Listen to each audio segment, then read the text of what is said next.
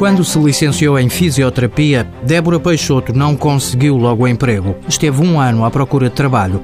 Apesar de estar inscrita no IFP, diz que não recebeu respostas e por isso apostou na formação através de empresas privadas. Nesse ano eh, decidi investir na minha formação profissional, portanto, com alguns cursos e especializações na minha área foram formações que consegui fazer de forma privada em um, empresas que estão aptas na formação de profissionais de saúde, inclusive fisioterapeutas. Com o currículo melhorado, Débora acabou por ter uma oportunidade. Entrou para um hotel de apoio a idosos, ao abrigo da medida Estímulo Emprego. Fui a primeira fisioterapeuta a entrar na instituição e, uh, neste sentido, na altura o Dr. Carlos uh, designou-me logo como uh, responsável pelo ginásio de fisioterapia do Hotel Tilia.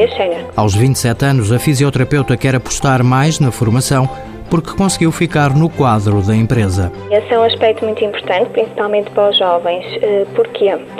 Não só nos dá uma estabilidade financeira, que é importante hoje em dia, não é? Os jovens são o futuro também da economia do nosso país e a nível emocional também e profissional, porque com o ordenado fixo, digamos assim, conseguimos continuar a estudar futuramente para o mestrado, para o doutoramento e prosseguir na nossa área.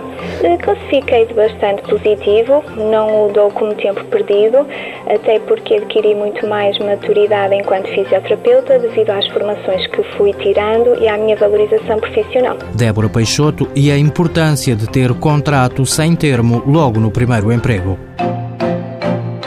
Mãos à obra. Com o apoio da União Europeia, Fundo Social Europeu, Programa Operacional Assistência Técnica.